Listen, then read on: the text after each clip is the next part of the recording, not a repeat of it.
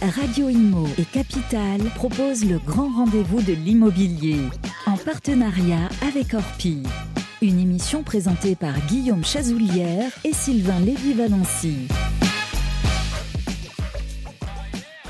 Bonjour les amis, bonjour plutôt bonsoir, comment allez-vous? J'espère que ça va bien, que vous n'avez pas trop mal à la tête parce que le casse-tête va arriver, c'est l'heure de l'impôt. Voilà, euh, la période préférée des Français. Euh, nous sommes le 21 avril 2023, campagne de déclaration euh, de revenus, elle est complètement lancée. Et bien sûr, si vous êtes propriétaire bailleur, vous allez devoir vous y coller. Et oui, je sais, chaque année on y a droit. Selon votre situation, vous allez déclarer vos revenus fonciers et c'est pas une chose facile, il faut quand même décrypter. Heureusement, le grand rendez-vous de l'immobilier avec mon ami Guillaume Chazoulière, nous avons préparé un spécial justement sur la question, n'est-ce pas Guillaume? Un spécial avec un spécialiste, euh, Christophe Duprat, fondateur de Clower, c'est bien cela? C'est bien ça. Vous avez une société qui justement accompagne les particuliers, euh, et notamment les particuliers bailleurs, dans leur déclaration de revenus fonciers, et on va vous on va boire vos conseils aujourd'hui. Et oui, on va voir vos conseils, et Dieu sait qu'aujourd'hui la, la question est large. D'ailleurs, vous faites les revenus fonciers, mais vous ne faites pas que ça. Vous nous expliquerez largement le périmètre d'activité de Clower. Et vous retrouvez bien sûr, les amis, tout à l'heure, que votre rubrique, ça vous concerne que vous attendez tous les jours. Vous, aimez vos conseils, agents, notaires, avocats, experts, répondre à vos questions, les questions que vous avez posées à Guillaume sur le club Facebook Les Propriétaires qui est géré par Capital. C'est le 48e numéro, les amis. On démarre tout de suite avec notre grand témoin. Le grand rendez-vous de l'immobilier, le grand témoin. Voilà, de retour sur le plateau pour cette première partie du Grand Témoin avec euh, Christophe Duprat, cofondateur de Clower. Comment bien remplir euh, sa déclaration de revenus fonciers Quelles sont les petites erreurs à éviter euh, Les bonnes coches, les bonnes cases à cocher? Dieu sait que c'est quand même pas évident, surtout qu'en plus on est à l'heure de la digitalisation. du coup, tu es en train de la remplir, oui, oui, exactement. Mais tu, tu, tu plaisantes, mais c'est exactement la préoccupation de tous les Français. Avec nous, on va faire un point complet avec vous, Christophe euh, Duprat. Euh, rebonjour. Euh, vous êtes le fondateur de Clower, une société qui va accompagner et qui accompagne les, particuliers dans leur déclaration de revenus. Guillaume, comme d'habitude, va vous poser la première question. Alors on pose la, première question. Oui, effectivement, Bercy vient de donner le coup d'envoi de la déclaration de revenus 2023. Alors, bon, on va pas le répéter, mais pas forcément le plus réjouissant pour le moment le plus réjouissant de l'année, notamment pour les propriétaires bailleurs. Quels sont les premiers conseils que vous donneriez à ces propriétaires au moment où ils s'apprêtent à ouvrir leur, euh, leur espace euh, en ligne euh, Alors, ce premier conseil. Comment apprendre tout ça? Ouais, ce premier conseil, c'est un peu un lieu commun au départ c'est de le faire sérieusement. Si on ne veut pas le faire sérieusement, il y a des régimes fiscaux, des options fiscales qui permettent de simplifier la vie. On appelle ça les régimes micro, qui sont à la fois disponibles en revenus fonciers, c'est-à-dire en location nue, mais aussi en revenus BIC, qui sont les locations meublées. Je rappelle, hein, on va parler de ces deux sujets, je pense, aujourd'hui. Donc si on ne veut pas s'embêter et qu'on est sous les seuils qui permettent ces options fiscales micro, autant le faire comme ceci, c'est sans doute là où vous ferez le moins d'erreurs. Maintenant, pas s'embêter, ça vous coûte cher. Parce que quand vous décidez de vous simplifier la vie et que vous euh, bénéficiez de ces abattements, je rappelle ce que c'est qu'un abattement, ça veut dire qu'en revenu foncier, un abattement de 30%, vous êtes fiscalisé sur les 70 qui restent, 70% qui restent. En location meublée, quand vous avez un abattement de 50% au micro BIC, vous êtes fiscalisé sur les 50% restants. Donc vous gagnez 100 euros de revenu locatif, meublé, vous payez de l'impôt sur 50 vous gagnez 100 euros de revenus locatifs, une location nue, vous payez de l'impôt sur 70 euros. Alors cet impôt, comment est-ce qu'on le calcule ah C'est très simple. C'est votre tranche d'imposition. La tranche d'imposition, vous savez, ce sont les seuils qui ont d'ailleurs légèrement évolué avec l'inflation cette année. Mhm. Donc euh, en dessous de 11 000 euros, on est à 0%. Entre 11 et 24 000, on est à quand vous dites tranche d'imposition 11 000 euros, c'est sur le revenu Exactement, sur le revenu. Donc la tranche marginale d'imposition, qu'on appelle la TMI, souvent. Vous savez que l'impôt est progressif. Donc mm. votre prélèvement à la source, c'est en fait une moyenne de vos TMI. Et vu que l'impôt est progressif, les revenus en plus sont imposés sur la tranche du haut. Donc allez, on va simplifier la vie pour les auditeurs. Quand vous gagnez entre 25 et 80 000 euros, ce qui représente quand même beaucoup de monde par an, et eh bien là, votre tranche d'imposition, c'est 30 Donc l'impôt que vous payez sur ce qui reste en, dessous, euh, quand on a ôté l'abattement. Vous payez donc 30% plus les cotisations sociales, 17,2, donc 47,2% d'impôts, quasiment 50. Hein. Donc, ce qui reste après qu'on ait ôté l'abattement, eh ben 50% part aux impôts. Ça donne la question pour la suite. Ça veut dire qu'il y a des fois où on peut optimiser un peu mieux euh, justement ce choix et pas prendre la solution la plus automatique. Alors, on va être pratique, on va être plus pragmatique. Euh, optimisation de la, revenu, de, la déclaration de revenus. Euh, expliquez-nous ce que ça veut dire vraiment littéralement, comme si on avait 5 ans d'âge mental. Un microfoncier, c'est quoi le microfoncier? Alors le microfoncier, c'est pour l'allocation nue. Quand vous percevez moins de 15 000 euros de revenus locatifs. D'accord. Hors charge. Ça, ça s'appelle du, du, Ça, c'est du microfoncier. Je suis éligible. énormément de gens qui ont un petit bien en location euh, en investissement. Ça concerne beaucoup de gens, effectivement, parce que c'est les gens qui préfèrent pas s'embêter avec la déclaration fiscale et pas faire l'exercice du calcul des charges déductibles. Parce que finalement, quand on a décidé d'enlever 30%, ce fameux abattement de 30%, eh ben, ça veut dire qu'on se dit que les charges, c'est 30%. Hmm. Mais si c'était plus, on perd de l'argent.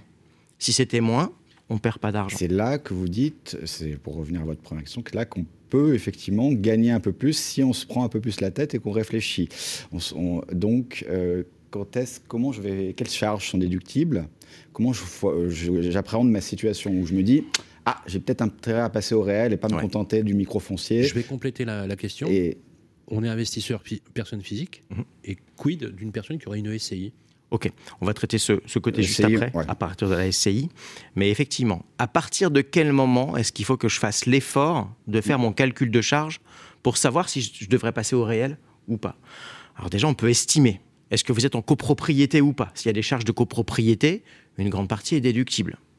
Si vous avez un crédit, les intérêts d'emprunt sont déductibles. Ah si sur le sur l'investissement euh, tout à fait. mm. les intérêts d'emprunt sont déductibles. Attention c'est pas l'intégralité de votre mensualité.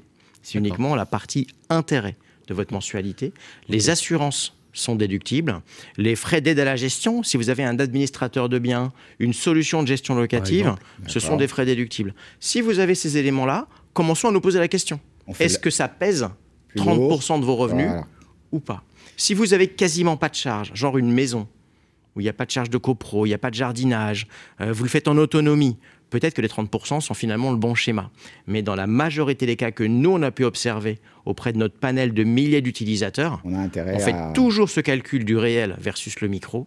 Et le réel l'emporte dans 90% des cas. C'est vachement intéressant, ça. Est-ce que, est que, vous pourriez nous donner un exemple d'illustration réelle, voilà, anonymisée, mhm un exemple Très bien. En tête Alors, je vais même vous prendre un exemple qui est exactement qui correspond parfaitement à la moyenne de nos utilisateurs. Sachant que nos utilisateurs sont plutôt en location meublée où la déclaration est plus complexe. C'est le même système. C'est le même système, mais il y a quand même une charge magique qui s'ajoute, hein, l'amortissement. Ouais. J'aimerais qu'on en parle. Expliquez-nous. Alors, restons sur le nu et puis après sur le meublé. Exactement. Parlons du nu.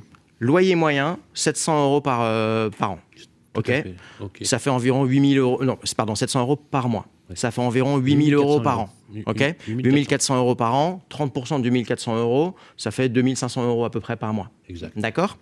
Si vos charges déductibles, alors on va les lister, hein, atteignent ces 2500 euros par mois, vous avez tout intérêt à passer au réel.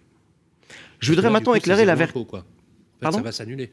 Non, bah, ça va pas forcément s'annuler. Ça va juste plus déduire que si vous êtes au micro. Si vous êtes au micro, vous déduisez 30. Mais je voudrais souligner un autre point qui va s'appliquer à la fois aussi, et ça va faire la transition vers le meublé, c'est la vertu du réel.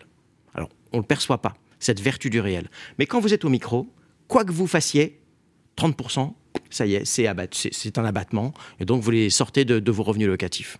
Quand vous êtes au réel, là, vous avez tout intérêt à investir sur votre patrimoine. Vous avez intérêt à faire des travaux. Vous, intérêt, vous avez intérêt à améliorer l'habitat que vous proposez à des familles, à des gens. Et quand même, on est aujourd'hui dans un domaine où, l'habitat est consommateur de CO2. Donc, quand vous, avez, quand vous êtes au micro, vous avez aucun intérêt de faire des travaux. Bah, le sujet du jour, c'est la réno. Et hein. bah, c'est la rénovation. Les travaux, tous les travaux rentrent dans les charges déductibles, que ce soit en nu ou en meublé. C'est d'accord? Alors, c'est pas d'accord. D'accord. Alors, en meublé, oui. En meublé, tous les travaux. Tous les travaux en meublé. Modulo les travaux d'agrandissement. Et en location nue, c'est une liste un petit peu plus précise. Et là aussi, les travaux d'agrandissement sortent de, de, de, la, du panel des, travaux déductibles. Euh, oui, tout à fait, sur le site des impôts. Moi, je vous recommande, pour les auditeurs qui veulent vraiment avoir ces listes précises, bon, soit bien sûr, vous venez nous voir, on est ravis, c'est notre métier, mais surtout, prenez des sources fiables. Les sources fiables, souvent, dans l'adresse, dans l'adresse URL, il y a .gouv. Voilà, donc service public, les bah impôts, les ministères. Là, vous avez des sources fiables.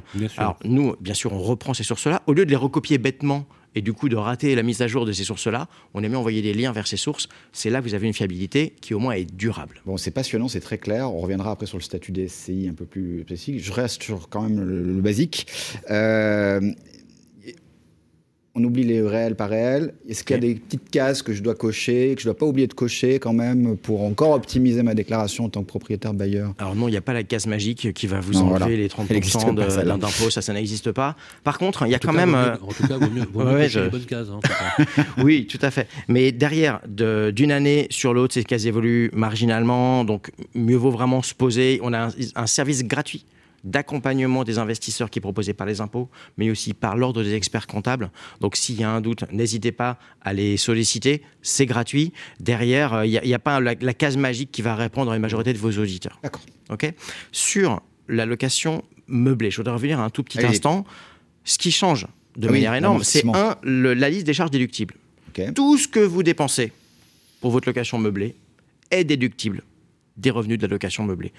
Tout donc on peut créer un déficit.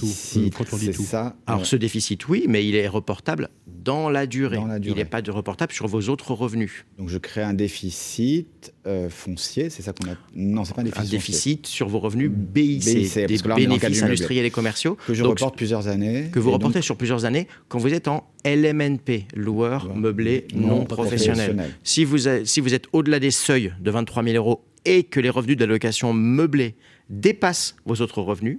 Là, vous passez LMP. Il y a beaucoup d'incidences au passage au LMP. Je vais y aller très vite. Un, vous êtes assujetti à l'URSSAF, donc il y a plus d'impôts. Deux, lorsque vous revendez le bien, les amortissements qu'on aura déduits viendront en déduction de prix d'achat, donc ça fait mal à la sortie, comme en SCI. Trois, le déficit euh, créé par une activité LMP est sept fois déductible de vos autres impôts. Donc de vos impôts du salariat. Dans le cas de meublé, ce fameux amortissement qui est quand même la puissance du, meublé, je mets quoi là-dedans? Alors dans l'amortissement, euh, non, on ne met pas un montant fixe, on amortit trois choses. On amortit le, bien en lui-même. Quand vous achetez un appartement ou une maison, vous l'amortissez, je reviendrai dessus, c'est un petit peu complexe, mais je reviendrai dessus rapidement. Vous amortissez votre mobilier sur une période donnée. Donc je on suggère 5 ans. Euh, au l'achat, à l'achat. La facture d'achat. Et ça, ça donne l'amortissement ça donne l'amortissement et des travaux. D'ailleurs, euh, actuellement, il y a des projets portés par les politiques qui s'appellent euh, le statut du bailleur privé avec l'amortissement généralisé, sanctuarisé. Mm. Ça permet aussi de gagner un peu de pouvoir d'achat. Quoi. Effectivement. et ça permet là aussi de, souhaiter investir sur sa propriété. Imaginez une location. Vous avez quand même une rotation, surtout en meublé, qui peut être un petit peu plus fréquente qu'en location nue. Donc tous les 2-3 ans, vous avez un nouveau locataire. Bon, bah, au bout de 5 ans, il faut changer le mobilier. Donc si vous êtes au micro, vous n'avez aucun intérêt à le faire. Le, le, Airbnb, ça rentre pas là-dedans. Si, ça rentre là-dedans, bien sûr. Ça rentre là-dedans. oui, pour être très clair, donc on va aller très vite. Donc la valeur du bien, le mobilier. Et les travaux. Et les travaux. voilà. Donc les euh, travaux sur une période donnée, le mobilier sur une période plus courte, le, la valeur du bien, on va ôter la, la part terrain. Le terrain n'est pas déductible de votre, de, n'est pas amortissable. Excusez-moi. Euh, même quand vous avez un appartement, il y a une part terrain. Qu'est-ce qui fait qu'un appartement est plus cher à Paris qu'à Brioude? C'est le terrain. Euh, quelles sont les, les erreurs classiques peut-être à éviter lorsque justement on est dans, dans ces sujets-là? Alors, quand on fait ces déclarations de revenus fonciers ou de revenus de la location meublée BIC, quand vous avez un bien qui est proposé en gestion auprès d'un gestionnaire ou d'une agence, un administrateur de biens, exactement un administrateur de biens, il va vous proposer en début d'année souvent un compte rendu de gestion ou une aide à la déclaration fiscale qui reprend la totalité des revenus, des charges qu'il a à sa connaissance. C'est ce que font tous les administrateurs de biens. C'est ce que font tous les bons administrateurs de biens. Euh, si vous vous arrêtez à ce qui est déclaré et listé dans ce récapitulatif, vous perdez sans doute des milliers d'euros de charges déductibles que vous ne déduisez pas. Tout simplement parce que cet administrateur de biens, il ne connaît pas votre taxe foncière, qui est déductible. Il ne connaît pas vos intérêts d'emprunt, qui sont déductibles. Il ne connaît pas les assurances que vous souscrivez. Il ne connaît pas le coût de votre cabinet comptable. Tous ces éléments déductibles, eh ben, vous ne les déduisez pas. Donc c'est à mon avis la première erreur à, à éviter quand vous faites une déclaration fiscale, c'est d'aller au-delà de ce récapitulatif. On va se retrouver bien évidemment avec la séquence que vous aimez bien. C'est la séquence de vos experts avec Ça vous concerne.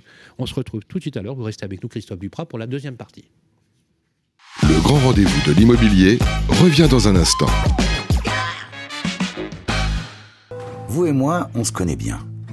On se voit tous les jours.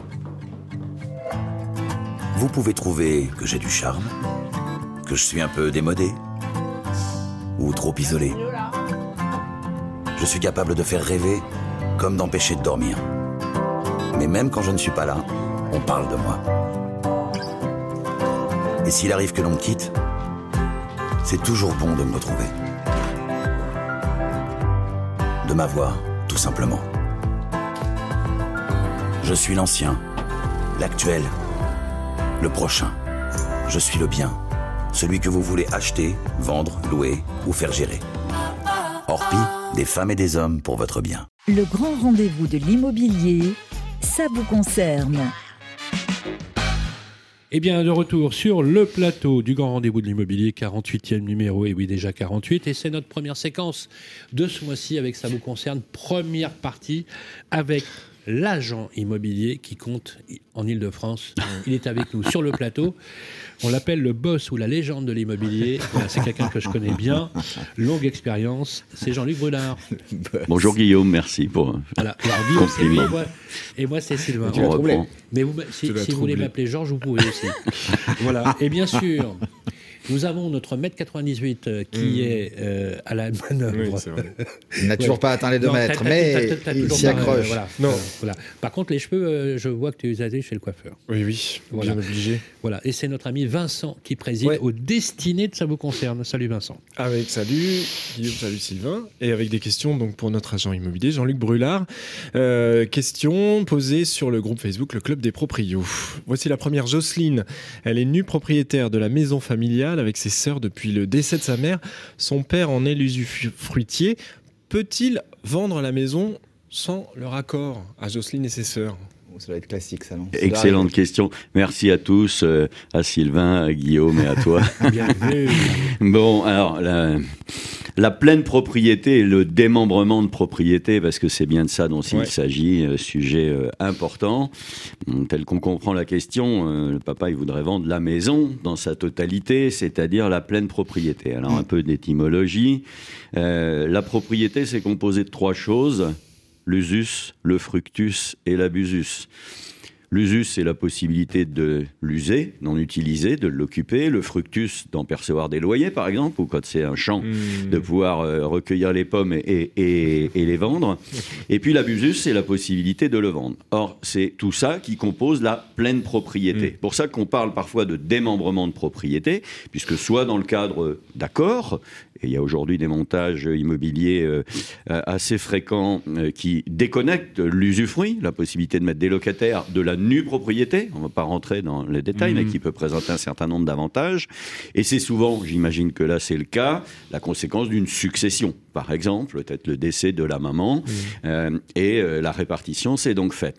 Alors non, euh, le papa ne pourra pas vendre de son côté en pleine propriété la maison, puisque ses filles en sont en partie propriétaires, en l'occurrence encore une fois, nues propriétaires. Il lui faudra l'accord de ses filles.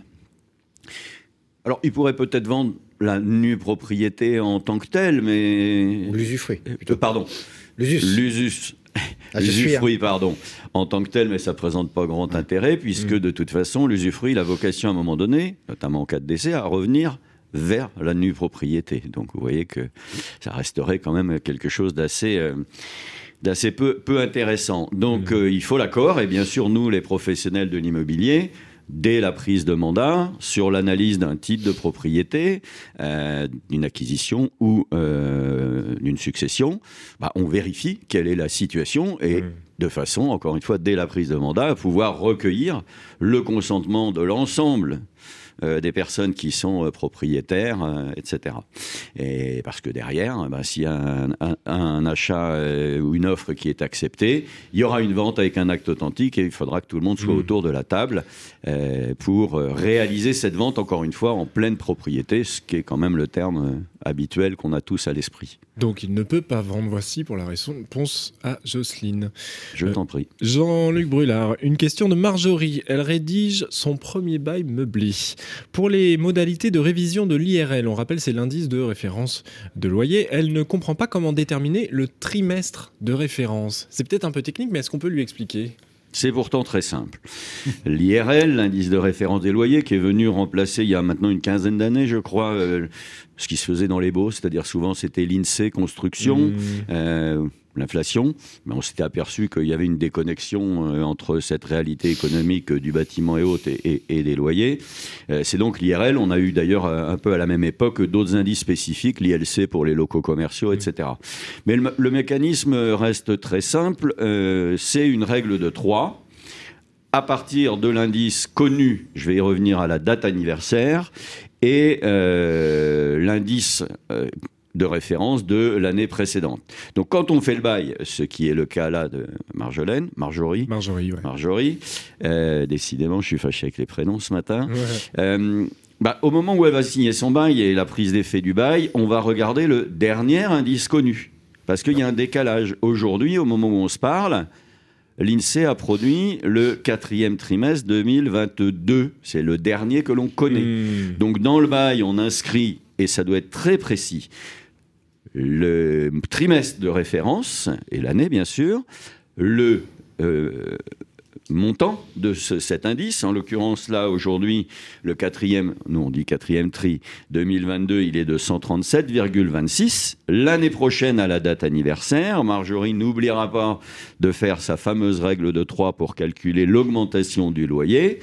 Euh, je prends le loyer actuel, qui sera donc le loyer à la signature du bail, euh, je le divise par l'indice du quatrième trimestre de l'année dernière, donc celui qui est inscrit dans le bail, quatrième trimestre 2022, et l'année prochaine, je mettrai le quatrième trimestre 2023. Hmm. Et quand on fera le calcul, ou en tout cas si on le fait cette année, par exemple, euh, et que le loyer fait 100 euros, euh, je le multiplie par 137,26 indice du quatrième trimestre 2022, mhm. je divise par 132,62 euh, indice du quatrième trimestre de l'année précédente et ça fait un nouveau loyer. On parle bien du loyer, on ne parle pas des charges, qui est un autre sujet, à 103,50 Petite remarque au passage, 103,50, c'est 3,50 de plus que euh, l'année dernière. Mm. Et ça correspond aussi au plafonnement qui a été mis en place cette année euh, par les pouvoirs publics pour lutter aussi dans ce domaine contre l'inflation, c'est-à-dire les 3,5 maximum d'augmentation des loyers sur la période. Ils sont valables toute l'année encore, là? 2023, est-ce qu'on euh, savait? Oui, jusqu'à nouvel ordre. Hein, mm. Et on en trouve encore une fois le, reflet dans ce, jeu des, des indices. Donc c'est très simple, mais il ne faut pas oublier la date anniversaire pour réviser son loyer. Date anniversaire et règle de 3, voilà pour Marjorie. et puis les conseils euh, aussi des professionnels. Merci beaucoup Jean-Luc Brulard d'avoir répondu aux questions. De votre accueil. Agent immobilier de proximité à Rueil-Malmaison, prix bon conseil, c'est là qu'on vous retrouve la bonne adresse euh, si on veut habiter dans l'Ouest parisien. Merci euh, Jean-Luc Brulard. On enchaîne tout de suite avec la suite de nos programmes. À bientôt. Le grand rendez-vous de l'immobilier, Orpi Territoire avec Orpi. Et bien voilà pour la suite de notre 47e euh, numéro du Grand Rendez-vous de l'immobilier avec nos amis d'Orpi. Nous allons euh, entamer cette séquence Orpi Territoire.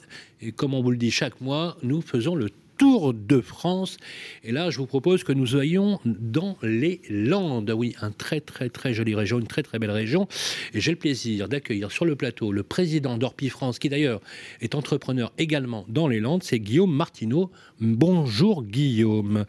Et merci d'être avec nous. Première question, euh, comment se passe euh, et comment se porte actuellement le marché? Bonjour Sylvain. Alors le marché se porte euh, bizarrement, le marché ralentit, c'est-à-dire qu'on a constaté 1% de baisse de prix et puis 25% euh, de compromis en moins. Donc on a un marché qui cale, en tout cas qui marque des signes d'essoufflement. Donc euh, on a un marché qui n'est plus aussi dynamique que ça ne l'était. Donc à nous de réagir, à nous de faire ce qu'il faut pour dégripper ce marché. Oui, Guillaume Martineau, que peut-on dire justement sur les régions de France et sur les différents marchés immobiliers? Alors si on prend l'Hexagone, en fait, on l'a coupé en quatre ou cinq, euh, cinq régions. Vous avez l'île de France, par exemple, où on constate une baisse des prix, mais qui n'est pas suffisante. Il y a moins 3% en baisse de prix, mais on a surtout moins 31% en volume de compromis. Donc ça signifie que les prix ont commencé à baisser, mais que ce n'est pas encore suffisant pour rattraper ça. Si on prend Bretagne, Pays de Loire, Centre-Val de Loire, Normandie, on a constaté une augmentation des prix en moyenne de 1%. Mais là aussi, dans ces régions-là, on a moins 22% en volume. Donc, euh, ça, ne, ça, ne, permet pas au marché, en tout cas, d'être dynamique. Nouvelle-Aquitaine, plus 3% prix moyen, moins 22% en volume. Vous avez l'Auvergne-Rhône-Alpes, Provence-Alpes-Côte d'Azur, où là aussi les prix ont continué d'augmenter, puisqu'on a plus 4% en prix moyen et on a moins 25% en volume. Et puis Grand Est, Hauts-de-France, Bourgogne-Franche-Comté, moins 3% de prix moyen et moins 17% en volume. Donc le constat qu'on fait, c'est que les euh, vendeurs n'ont pas encore admis l'idée que les prix avaient euh, euh, été trop hauts. On a constaté dans certains endroits que les prix continuaient d'augmenter. Et puis, à contrario, nos agences nous disent ça ne fonctionne plus, on ne signe plus de compromis. Donc on voit bien que là, il est temps de faire quelque chose parce que sinon, l'écart entre les, vendeurs et les acquéreurs, ne, enfin en tout cas, on n'arrive plus à les mettre d'accord. Et si on les met plus d'accord, il n'y a plus de marché. Donc on doit euh, tirer cette petite sonnette. C'est ce qu'on a fait avec notre pacte anti-inflation. On a dit, voilà, attention, il faut réagir maintenant. On est encore au début d'année, mais tout va jouer maintenant. Avril, mai, euh, juin, si ça ne bouge pas là, l'année sera euh, pas bonne, enfin en tout cas sera moins bonne que les autres. Donc euh, on peut sauver l'année, mais il faut réagir maintenant. Guillaume, je, vous propose de faire un focus justement sur les Landes, un département que vous connaissez bien, puisque vous y avez deux agences immobilières. Comment se porte le marché? Comment les Landes aujourd'hui tirent leur épingle du jeu? Alors, les Landes, euh, il y a un marché euh, intérieur et un marché côtier. Euh, le marché intérieur, les Landes intérieures subissaient un ralentissement depuis quelques mois, et puis le marché côtier se portait bien. Et là, depuis peu, on constate que le marché côtier également, c'est disparate. Et vous avez des stations balnéaires comme Osegor, Cap-Breton, qui sont pas touchées de la même façon. Il y a beaucoup de paiements comptants, donc on n'a pas la même clientèle. Et puis, vous avez des marchés comme Souston, un petit peu plus haut, où là, on a une clientèle non pas de résidence secondaire, mais une clientèle qui habite ou une clientèle classe moyenne. Et là, effectivement, euh, difficulté de financement, on commence à être touché aussi. Donc, en fait, euh, les Landes, euh, comme, tout le Sud-Ouest, en fait, ne sont pas épargnées par ce qui se passe ailleurs en France. Je vous le disais, les, prix ont augmenté en Nouvelle-Aquitaine de plus de 3%.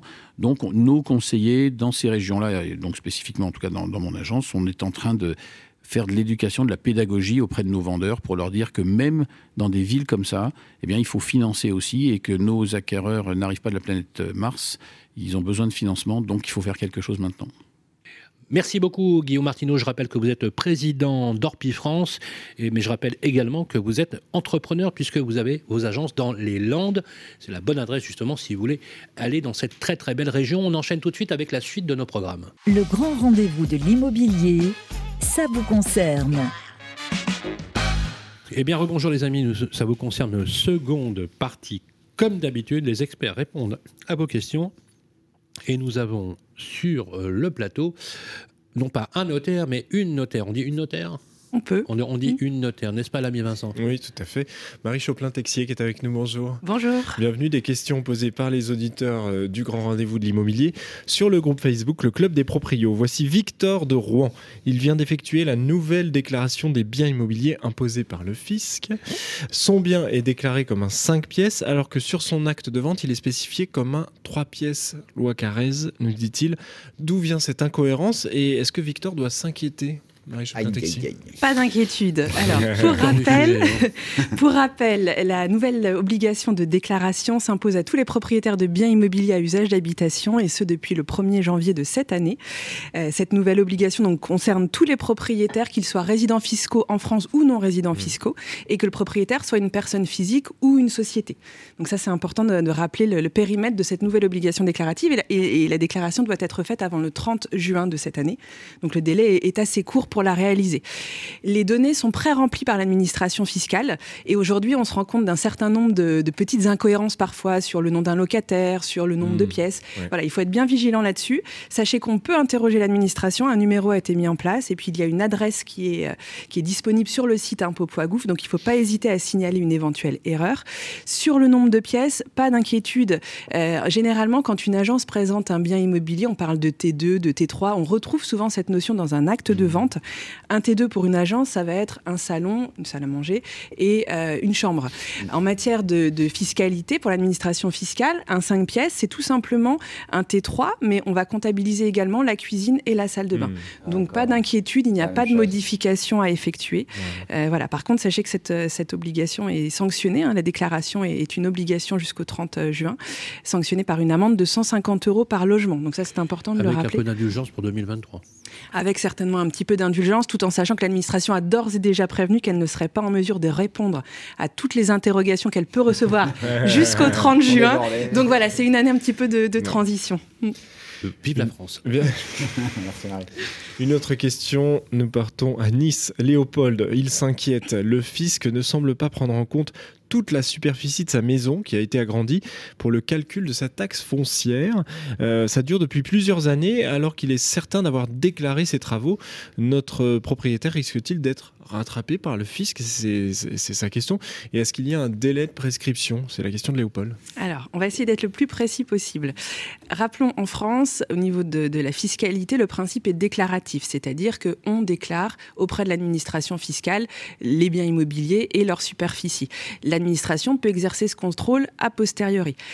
Il y a énormément de, de, règles donc, qui s'appliquent, hein, qui sont prévues par le Code général des impôts. Le principe, c'est un délai de six ans de reprise de l'administration fiscale. Ça, c'est le principe général. Et ensuite, il y a énormément d'exceptions. Là, on est concerné par la, taxe foncière et en mmh. matière foncière, il y a une exception. Le délai de reprise est d'une année suivant celle euh, suivant euh, celle euh, durant laquelle l'imposition a été mise en mmh. recouvrement. C'est-à-dire, pour faire plus simple, pour prendre un exemple, la taxe foncière reçue cette année en 2023, si elle comporte une erreur, l'administration peut rectifier jusqu'au 31 décembre 2024. Voilà, c'est jusqu'au 31 décembre suivant l'année hmm. durant laquelle l'imposition a été établie. Ça, c'est le principe de base. Attention pour Léopold, il me paraît essentiel de, rappeler certaines règles. Des travaux, il nous indique que des travaux ont été réalisés il y a plusieurs années. Vous savez, quand on réalise des travaux, on est obligé de déclarer leur achèvement dans un délai de 90 jours suivant cette date d'achèvement. Avant, on le faisait par courrier. Aujourd'hui, on le fait sur le site impôt.gouv. Il y a un endroit qui est prévu à cet effet. On déclare l'achèvement des travaux. S'il a véritablement euh, effectué cette déclaration d'achèvement, dans ce cas, il est concerné par cette règle d'une année euh, dont je viens de, vous parler. Par contre, s'il n'a pas, s'il a, s'il a commis une défaillance, s'il n'a pas déclaré l'achèvement de ses travaux et que du coup l'erreur vient de lui, eh bien là, euh, il n'y a pas de délai. C'est-à-dire qu'à tout moment, le Code général des impôts nous dit à toute époque, l'administration fiscale peut venir taper à sa porte et lui demander mmh. que la rectification euh, soit effectuée. Donc c'est à tout moment, même si les travaux ont été faits en 2000, en 2010, euh, voilà, ah cette année en 2023, l'administration voilà, peut venir le voir. Alors attention, là, il y a quand même une limite à ça, c'est-à-dire que l'administration, si elle le retoque aujourd'hui en 2023, elle va le taxer sur les années antérieures. Mais l'imposition 2023 ne peut pas être plus que quadruplée.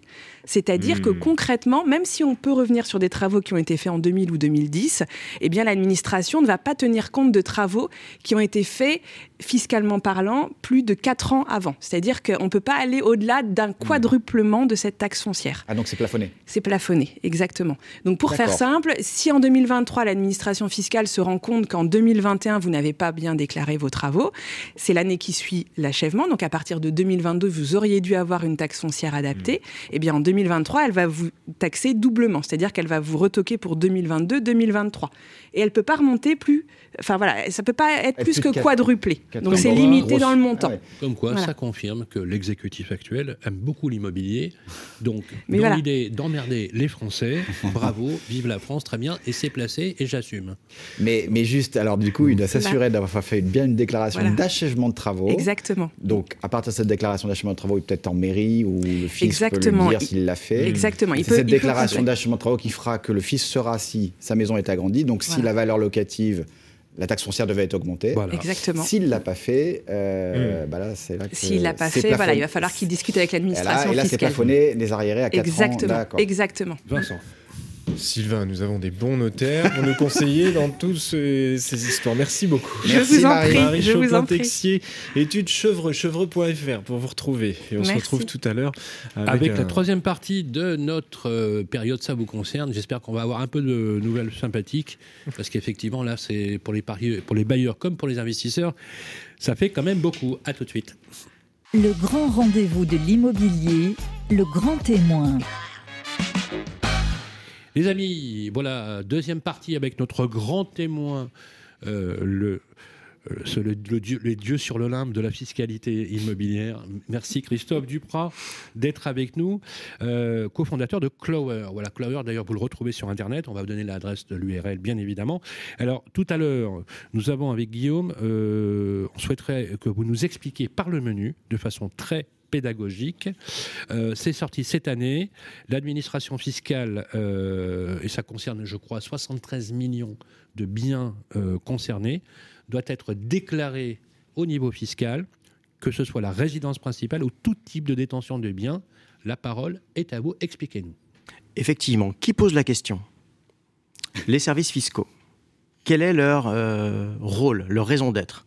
C'est de lever l'impôt ils ont des documents, ils ont les actes notariés chaque fois qu'il y a une transaction immobilière. Par contre, cet acte notarié ne donne pas la destination de chaque bien qui est acquis par un acquéreur. Donc est-ce que c'est une résidence principale, secondaire? Est-ce que c'est un investissement locatif? Ça n'est pas présent sur ces documents-là. Donc, les services des impôts ont besoin de compléter les informations qu'ils ont à leur disposition. C'est l'objectif de cette euh, campagne de précision sur les biens immobiliers de chaque contribuable. Donc ces biens immobiliers, vous les retrouvez dans votre espace des impôts. Si vous les détenez en direct, c'est dans votre espace particulier. Si vous les détenez via une société, SCI, SARL de famille ou quel que soit le modèle de société, vous les retrouvez dans votre espace professionnel des impôts. Si vous n'avez pas ouvert, il faut faire la demande à partir de votre numéro d'immatriculation de votre SCI pour avoir accès à cet espace-là. On va vous demander dans ce cas-là quelles sont bien sûr les adresses. Et là aussi, pour chacune des, dépendances, on va dire un parking, une cave, une chambre de bonne, vous avez aussi chacun de ces lots qui sont proposés séparément. Et ce qu'on va vous demander, c'est déjà c'est pré-rempli. Voilà l'adresse, la surface qui est reconnue par le fisc. Est-ce qu'elle est bonne? Est-ce qu'il faut la corriger, le nombre de pièces? Voilà aussi l'usage qui en est fait. Est-ce que c'est bien une résidence secondaire? Est-ce que c'est plutôt un bien proposé à la location? Est-ce que c'est de la location nue, de la location meublée? Vous pouvez corriger ces éléments. Cette première campagne, elle s'arrête au 1er juillet 2023. Suite à ceci, vous êtes redevable, si vous ne l'avez pas fait, pas vérifié, d'une amende de 150 euros par lot. Alors, je n'ai pas le détail, si la chambre de bonne et la cave, ça fait du coup 450 euros pour une adresse, ou si on groupe ceci.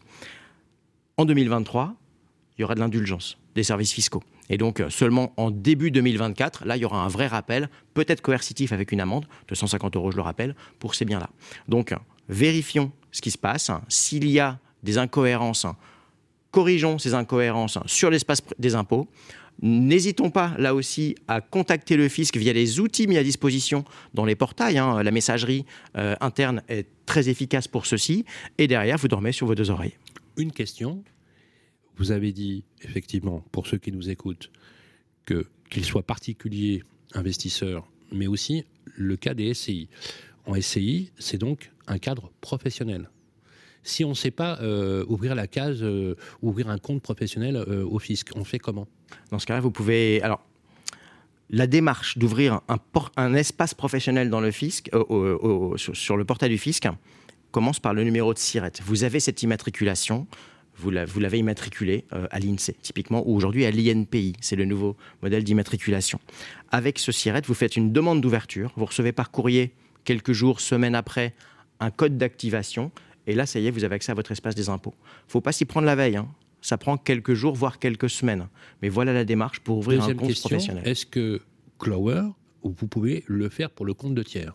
Alors nous, on peut, faire, on peut faire des immatriculations. Donc on s'assure que votre numéro de SIRET est bien enregistré. On peut le faire pour des SCI, mais aussi pour toute la location meublée. Quand vous êtes loueur meublé et que vous avez un bien que vous avez acheté en direct, il faut vous immatriculer avec un numéro de SIRET. Et c'est grâce à ce numéro de SIRET qu'on peut faire la télétransmission. Donc nous, on va jusqu'à cette immatriculation. Par contre, on préfère donner les, bonnes, les bons tutoriels pour que les gens le fassent en autonomie, plutôt que le faire à leur place. Ce sont plutôt des données privées qu'on qu essaye, qu'on préfère rester. Dernière question, une très rapide. Beaucoup de gens, quand ils font cette déclaration, s'inquiètent, s'interrogent, parce que vous l'avez dit, s'il y a des incohérences. Ils ne comprennent pas. Euh, j'ai un 5 pièces, euh, on me déclare un 5 pièces alors que moi j'ai un 3 pièces. Mm. Mon appartement fait 65 mètres carrés alors que normalement un carré il fait 60 mètres carrés. Est-ce qu'il faut s'inquiéter ou est-ce que justement. Non, il ne faut pas s'inquiéter, mais dites-nous pourquoi. Alors, il ne faut pas s'inquiéter parce que déjà, on parlait, vous l'avez dit, dit, très bien, de 73 millions de logements. Donc s'il y a des erreurs dans 5-6% d'entre eux, c'est pas la catastrophe. Et justement, euh, les services fiscaux le font en, ouverture d'humilité. C'est-à-dire, oui, corrigez s'il vous plaît l'information qu'on a. Et en fait, dans la durée de vie d'un appartement, une cloison est tombée, une autre a été dressée, on est isolé par l'intérieur. Oui, les surfaces évoluent, marginalement ou pas. Et, il peut y avoir des erreurs. Ce que je veux dire, c'est que d'accord, c'est pas les mêmes mesures. Euh, on fait pas du carrez. Un 5 pièces parce qu'ils vont nous compter la salle de bain et la cuisine. Et ils vont compter aussi l'épaisseur des murs. Euh, bon. Oui, mais derrière, il y aura finalement une incidence mineure, hein, c'est pas la surface finalement. Les valeurs locatives qui seront remises à jour, je pense, feront l'objet d'un sujet à part, que je, quand je vous invite à, à, suivre. Voilà. Merci. Christophe Duprat pour cette information. On enchaîne tout de suite avec euh, les autres questions, Guillaume. Alors, euh, oui, revenons à la déclaration de revenus euh, et de revenus fonciers. La voilà. on compte près de 48 régimes fiscaux en matière d'immobilier locatif. Je crois que vous, c'est vous qui l'avez dit dans une interview que j'ai lue chez nous. À cela s'ajoutent des détentions SCI, SARL. Euh, et justement, quels sont là, on, je suis un bailleur, je, vais acheter, je vais investir. Quelles sont les premières questions que je dois me poser pour le choix de mon régime fiscal, justement? Quelle que soit la tranche d'imposition, le nu est plus intéressant parce qu'à la fin, le nu est plus intéressant? Non, non, pardon. Quelle que soit la tranche d'imposition, le meublé est plus intéressant parce que tout simplement, pour un même bien sur un même euh, revenu total, vous avez plus de charges déductibles ou au micro un abattement qui est supérieur. D'accord. Donc, alors que vous payez de l'impôt sur 70% de vos revenus de location nue, vous payez de l'impôt sur 50% Donc ça, c'est ce qu'on a dit tout à l'heure. Ça, c'est au micro. Maintenant, est-ce que j'ai intérêt à... Est-ce qu'il y a d'autres régimes que ça, euh, que le meublé ou le nu? Est-ce qu'il y a d'autres choses il y a à les, Il y, a, les régimes de détention qui sont intéressants. C'est-à-dire, c'est la détention, c'est est-ce que vous le détenez, est-ce que vous le détenez en direct, en nom propre, ou ah. est-ce que vous le détenez via une société une SCI, voilà. une SARL de famille, Et alors, une SNC. Est-ce que je vais me poser la question d'ouvrir une bah SCI ou pas Il faut se poser la question avant l'achat. Parce que si vous vous posez la question au milieu de votre investissement en disant je l'ai acheté en direct et maintenant je veux le passer en SCI, ben là il faut vous le revendre. Donc vous avez à nouveau les frottements des frais de notaire. Et alors c'est pas neutre. Et ça répond à quoi une SCI Quel avantage je vais avoir à ouvrir une SCI Alors une SCI, l'avantage d'une SCI c'est quand on investit à plusieurs. Donc si je suis tout seul, aucun intérêt hum, Nous, on pense qu'il y a peu d'intérêt à investir en SCI. SCI, vous avez deux régimes fiscaux. SCI à l'IR, impôt sur le revenu, qui suit votre fiscalité, et SCI à l'IS, impôt sur les sociétés, qui est imposé comme une société, donc à une, d'exploitation de, 30%. Hum, vous ne pouvez pas faire de location meublée dans une SCI à l'IR. D'accord. Donc vous pouvez faire une location meublée uniquement dans une SCI à l'IS. La différence entre une détention en direct et une détention par SCI, c'est que les amortissements qu'on a déduits dans la durée de l'investissement sont déduits du prix d'achat et donc du calcul de la plus-value. Donc si vous vendez un bien que vous avez loué meublé 20 ans après l'avoir acquis et loué meublé ah et amorti, là vous avez une, fiscalité sur la plus-value qui est dantesque. Je pèse mes mots. Combien? Eh bien quasiment le montant de votre appartement. Vous l'avez acheté zéro, vous le revendez 200 000, enfin vous l'avez acheté 100 000, vous amortissez euh, quasiment la totalité de votre appartement. Vous le revendez 20 ans après 130 000, et ben vous, êtes, vous êtes imposé sur une plus-value de 130 000. Euh, C'est-à-dire que vous récupérez zéro. En fait, non, vous, vous récupérez, enfin, vous avez euh, environ 20-30% d'impôt sur cette plus-value. Mais c'est quand même très très douloureux. Comment, hein. comment éviter ça alors du coup? Eh ben, La détention directe, hein, tant que vous êtes vous dites. sous les plafonds, est pour moi le meilleur schéma qu'on a aujourd'hui. Donc si quelqu'un détient un bien, par exemple, avec une SCI et qui, qui passe à l'IS, hmm. par exemple, il est dans un mécanisme d'amortissement. Il peut rentrer dans un mécanisme d'amortissement. Quel est l'intérêt pour lui dans la détention? Est-ce qu'il a intérêt à la revendre avant euh, ou, ou d'arriver à la fin de l'amortissement Vous voyez ce que je veux dire? Oui. C'est quoi le mécanisme? Quelqu'un qui dit je veux rester à l'IS parce que j'ai des opérations éventuellement, d'autres opérations. Comment je fais pour, euh, pour optimiser ma, sortie fiscale? Alors l'amortissement est une variable. Il évolue dans le temps. Les premières années, il est important et il diminue. Et d'ici 30-50 euh, ans, ça dépend, il sera à zéro. Donc ce n'est pas une baguette magique infinie, mmh. l'amortissement. Et je le précisais bien, euh, ce montant d'amortissement vient en déduction de prix d'achat lors du calcul de la plus-value de revente. Euh, il n'y a pas de réponse précise à votre question, malheureusement. J'aurais aimé Mais pour avoir une réponse didactique. C'est de le détenir sur 5 ans, 6 ans et de le revendre Au lieu de, l'avoir en patrimoine? Après, on a des schémas très complexes, mais qui touchent finalement assez peu de monde. Par exemple, moins de 5% des SCI sont à l'impôt sur les sociétés. La plupart des SCI sont à l'impôt sur les revenus aujourd'hui. Donc vous voyez, ça touche finalement peu de monde. Une fois que vous avez un profit qui est généré dans la SCI, mais vous le laissez et après, par des schémas de holding qui détiennent elles-mêmes la SCI, transférer les trésoreries d'une SCI à l'autre.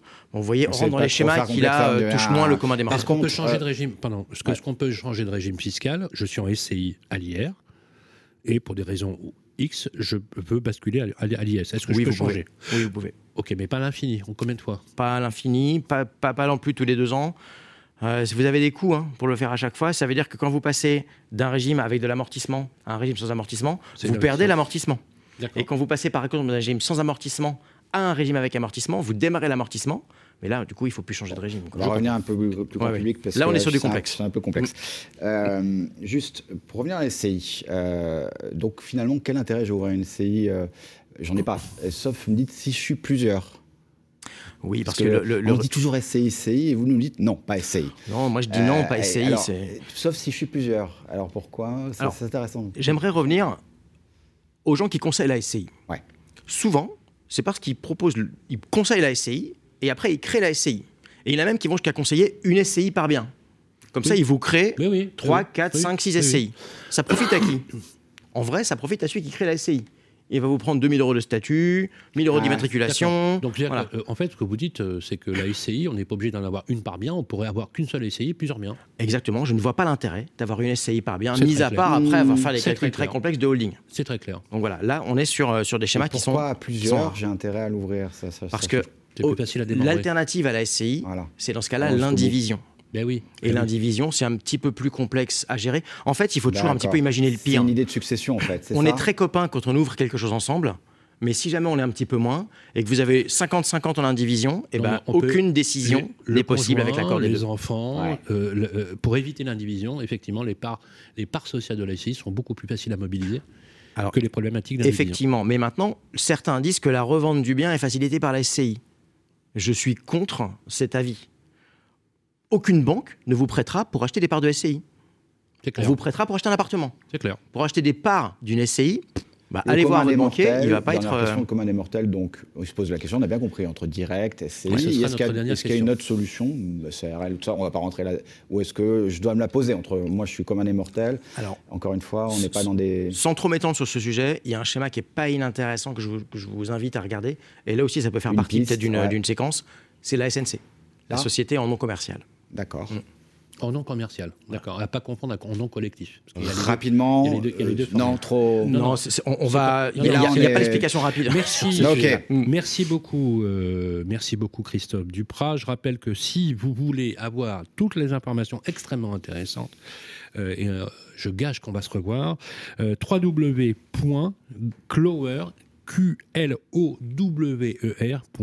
Je vais demander à nos techniciens de mettre l'adresse de l'URL sur le podcast de Radio Imo et je pense que Capital en fera de même. Passionnant. Et vous pourrez visiter le site en même temps. C'est passionnant, c'est pratico-pratique et c'est exactement le but de notre magazine. Merci beaucoup Christophe Duprat parce que pour une première fois j'ai tout compris en fiscalité. Euh, et on bascule tout de suite bien évidemment avec notre suite de programmes. Le grand rendez-vous de l'immobilier, ça vous concerne. Eh bien, rebonjour les amis, vous êtes toujours dans ce 48e numéro du Grand Rendez-vous de l'Immobilier. Ça vous concerne, troisième partie avec une légende du barreau français sur le plateau qu'on aime bien avoir, c'est Maître Xavier Demezoir. Bonjour Sylvain. Comment ça va Xavier? Ça va bien, merci. C'est toujours l'ami Vincent qui est préposé aux questions. hein, Vincent préposé aux questions. Monsieur Facebook. Alors voici la question. Euh, on a des questions posées effectivement sur le groupe Facebook, le club des proprios, Sylvain. Le locataire de Denis de Lille lui a communiqué de fausses fiches de salaire. Il s'en rend compte un peu tard, le bail est déjà signé, nous dit Denis. Qu'est-ce qu'il peut faire Oh là c'est devenu un cas d'école. Euh, je ne vous cache pas que depuis, hein. depuis, le Covid, ça s'est même accentué. Ah ouais ah ouais, Oui, tout à fait. Euh, on assiste en fait évidemment à une offre locative qui est bien plus pauvre que le nombre de candidats. Donc, certains candidats, pour se démarquer, notamment ceux qui n'ont pas de garantie financière importante, s'amusent euh, à tort de euh, masquer, de, de, fabriquer de fausses fiches de salaire notamment pour séduire le bailleur et obtenir le bail. Euh, il faut savoir que c'est très grave Euh, et moi, j'ai pas plus tard qu'il y a une semaine un, un client qui m'appelle. Euh, il avait des doutes sur la solvabilité de son locataire Mmh. et sur sa profession parce qu'il le trouvait un petit peu jeune. Euh, il a appelé l'employeur. Il a appelé l'employeur qui lui a dit qu'il ne connaissait pas cette personne. Voilà. Ah, Donc vache. il avait produit un faux de toute pièce. Alors. Faut Que peut faire travail, euh, votre faut- auditeur et que peut faire mon client Euh, Deux fondements. Euh, déjà, la première chose, c'est le fondement civil. Article du Code civil, c'est l'article 1137 du Code civil. C'est sur le dol. Le dol, c'est quoi? C'est le fait de tromper Mm. volontairement, sciemment euh, une personne. Euh, et sur le fondement contractuel de 1137 du Code civil, le bailleur peut aller devant le tribunal judiciaire de Paris, notamment, et solliciter la résiliation du bail pour dol euh, et l'expulsion, mais encore des dommages et intérêts. On a une décision Ah oui. récente de la Cour d'appel de Montpellier de mars euh, 2018 euh, qui a ainsi condamné un locataire à une expulsion. Bien sûr, il y a des dommages d'intérêt assez importants. Ça, c'est le premier fondement. Vous allez me dire, le locataire, il risque pas grand-chose finalement à risquer une petite amende et une expulsion. Mais l'expulsion, même en tant que telle, si on est en trêve hivernale, par exemple. Eh ben voilà, il va en bénéficier, naturellement. Et, et à la limite, il, il bénéficie même de l'origine des squatteurs qui ont pris, etc. Donc, il peut rester Ah, deux vous ans. avez hein. compris, effectivement. Il en peut fait, rester deux ans, quoi. Il peut, rester, il peut rester au moins une année, effectivement, avec les délais de procédure selon les tribunaux. Mais le deuxième fondement qui est plus intéressant, celui-là, et qui pourrait dissuader les éventuels euh, candidats à la fraude, c'est le volet pénal. Attention, euh, si demain vous faux, êtes un c'est un locataire faux et en que vous faites un faux, exactement, c'est un faux, vous Ouais. produisez un faux, donc ça relève de l'article 330 313-1 et 441-1 du Code pénal. Euh, et euh, là, ce n'est plus la même plaisanterie puisque c'est 3 ans de prison potentiellement et 45 000 euros d'amende Mmh. peu de chance d'aller en prison pour ça, mais en tout cas, voilà, vous pouvez quand même avoir des poursuites du procureur. Ça peut être très sérieux. Est-ce que ça Et il y a marche mieux pour démarrer dans la vie en tant que locataire. Est-ce que ça marche? Est-ce que ça marche? Alors, c'est à la discrétion du procureur, bien sûr, de Parce décider a de poursuivre. des cas à radio, Oui. IMO, des particuliers qui nous ont dit on a intenté en- au pénal parce qu'on a eu des faux Mm. et on a eu une plainte qui a été classée sans suite. C'est un petit peu le risque, malheureusement, c'est que les procureurs, naturellement, sont débordés de travail Mm. et privilégient les affaires les plus importantes. Donc, vous avez tout à fait raison. Il y a un aléa, effectivement, que ce- qu'il n'y ait, pas de suite, mais, mais j'ai envie de dire, euh, il faut tenter. Naturellement, il faut tenter.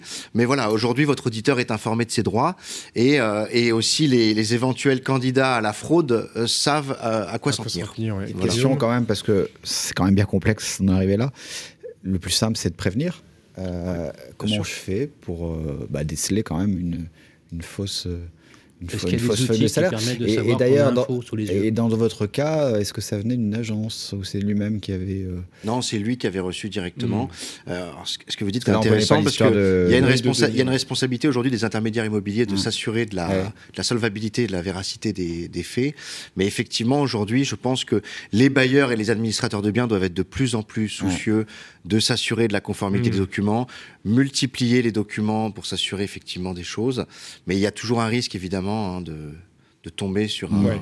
sur un bon, faux. vigilant Euh, personne ne- personne n'est à l'abri d'un faux. Mm. C'est très clair. On enchaîne. Une autre question pour Xavier de Meusois. Elisabeth habite un grand appartement à Paris, rue de Varennes. Eh oui, non, c'est pas vrai. Elle réfléchit à louer une chambre C'est sur ça Airbnb. comme ça. Oui, ça me prend comme ça. Non, elle, euh, réfléchit, elle réfléchit surtout à louer une chambre sur Airbnb. Est-ce que c'est possible? Une Alors, c'est chambre de son appartement Vous évoquez, vous évoquez la rue de Varennes ou l'avenue Montaigne, qui sont des- évidemment de très belles adresses parisiennes. Vous verrez que dans ma réponse que c'est pas anodin ce que vous venez de dire. Ouais. Ça, en tout cas, ça peut participer à un des, des éléments de réponse. Donc, euh, votre auditrice, effectivement, alors, on est à un an et demi des JO. Mm. Euh, Airbnb, comme vous le savez, est extrêmement rentable. Euh, et de surcroît, on peut effectivement, légalement, euh, louer sa résidence principale, à tout le moins une chambre dans sa résidence principale. C'est très important. Il faut continuer d'y dormir et d'y vivre. Mais si vous avez la chance d'avoir un bel appartement avec une belle superficie, Louer des chambres, vous avez le droit d'en louer jusqu'à 5, et vous pourrez les louer toute l'année sans limitation de Cinq durée. 5 chambres. Expliquez-nous. Bah, C'est-à-dire que si vous avez un chambres. appartement avec 7 chambres ou 8 chambres, Ouais, des vous pouvez- le maximum c'est 5 chambres que vous pouvez louer. Cinq chambres. Au-delà, vous ne pouvez pas. Mais c'est quoi? C'est de la prestation hôtelière? Non, jusqu'à 5 chambres, vous pouvez faire de la chambre chez l'habitant. C'est, Ah oui. la, la loi nous Ah dit que ça va jusqu'à 5 chambres. Et 15 couchages même, je crois. Voilà. Ah oui. quand même. Donc, euh, c'est, une source de revenus qui n'est pas, qui, n'est, qui est loin d'être, euh, qui est loin Est-ce d'être. qu'on est soumis aux règles des nuitées, vous savez, dans certaines 240 métropoles? Non, justement, vous n'êtes Ouais. pas plafonné en chambre chez l'habitant. Ah, Je reste chez moi. En fait, les faut 120 rester jours que vous évoquez en résidence principale, c'est quand vous décidez de partir en Voilà, vacances quelque part, vous avez un ça. crédit de 120 jours. Là, je Là, reste vous chez moi. restez chez vous, exactement. J'accueille Vous accueillez, vous êtes chez Ouais. vous. Je suis Euh, propriétaire occupant. Vous êtes propriétaire occupant, vous avez la chance d'avoir plusieurs chambres qui sont vacantes, vous êtes retraité par exemple, Mmh. euh, parce que c'est pas toujours, euh, c'est pas quand même particulier d'avoir des gens qui dorment euh, dans la chambre d'à hein, côté, sans hein. limite. sans limite, 365 jours par an, chambre chez l'habitant. D'accord. Nuance tout de même, il y en a une. Euh, vous devez impérativement euh, veiller notamment euh, à ce que votre copropriété ne constitue pas un obstacle, votre règlement de copropriété n'y est pas un obstacle. Ça, c'est, vous évoquez, c'est pour ça que j'évoquais la rue de Varennes d'une montagne. Ce sont des belles adresses. Vous avez de fortes chances d'avoir des règlements de copropriété avec des clauses exclusivement bourgeoises, voire des interdictions de location meublée. Mm. Donc, j'invite toujours mes clients qui m'appellent à mon cabinet de s'assurer que le règlement de copropriété le permet. Mmh. Autre élément, de copropriété peut dire à un propriétaire dans une très belle adresse, même si le mec a payé ça à des fortunes, de dire vous n'avez pas le droit de louer les chambres à l'intérieur. Particulièrement dans les dans les beaux dans les dans ces dans ces beaux immeubles là, puisque l'idée c'est justement d'éviter qu'il y ait trop de tiers à l'immeuble qui viennent, qui y ait des va-et-vient. Donc il y a des règlements de copropriété qui disent voilà. Donc vous avec votre expérience, vous êtes quasi sûr que dans ces immeubles bourgeois, c'est certainement le cas. Pas forcément. Il y a des règlements de copropriété dans les immeubles très bourgeois qui, qui ont été rédigés en 1930, 1920, euh, avec des clauses un petit peu mmh. farfelues. Donc, c'est ce que je dis toujours à mes clients mmh. et ce que je dis à chaque magistrat. chaque, chaque immeuble est différent. Chaque règlement de copro doit être vérifié par un avocat. Dernier point qui me semble également euh, important de, de souligner. Euh, j'ai beaucoup de clients qui s'amusent dans leurs très grands appartements parisiens à créer des studios au sein mmh. de l'appartement, bien cloisonnés de leur espace à eux. Et là, c'est différent. Là, je dis warning parce que ce n'est plus une chambre chez l'habitant, c'est un appartement dans l'appartement. Ça peut être qualifié par la ville de Paris en résidence secondaire mmh. avec une amende de 50 000 euros. Moralité de l'histoire, si vous ambitionnez de faire de la chambre d'hôte, veillez avec un avocat à vérifier que mmh. vous êtes bien dans les clous, euh, puisque c'est une activité extrêmement rentable si ça fonctionne, particulièrement pendant les Jeux Olympiques. On parle de 1000 euros la nuit pour certaines surfaces je pense que ça vaut la peine de se faire assister par un conseil juridique. Mmh. bravo. Merci beaucoup. Merci Xavier Demezois. On vous retrouve sur demezois-avocat.com pour trouver les bons conseils. Merci. La seule chose qu'il faut faire, c'est appeler Maître Demezois. Le grand rendez-vous de l'immobilier, Guillaume Chazoulière, Sylvain Lévy-Valency. Eh bien voilà, les amis, c'est le, la fin. Voilà, il faut toujours qu'il y ait une fin à ce 48e numéro, 48e édition du Grand Rendez-vous de l'immobilier. On va se retrouver en mai prochain, euh, exactement le 19 mai, pour un numéro spécial où on va parler notamment d'immobilier neuf, d'immobilier ancien. On va parler en fait euh, de euh, l'investissement également, n'est-ce pas, Guillaume? Oui, ben on se retrouve tous le mois prochain avec un petit numéro qu'on vous réserve, qu'on affinera, chers auditeurs. Merci en tout cas aux équipes de Capital, euh, Nicolas Lamanœuvre et l'ensemble des équipes, ainsi que l'ami Vincent, le producteur de l'émission, Théo, les équipes techniques Radio Imo et Capital. on se retrouve avec beaucoup de plaisir le mois prochain. D'ici là, prenez soin de vous. Le grand rendez-vous de l'immobilier, en partenariat avec Orpi, 1350 agences immobilières partout, rien que pour vous. À retrouver sur les sites de Radio Imo et Capital.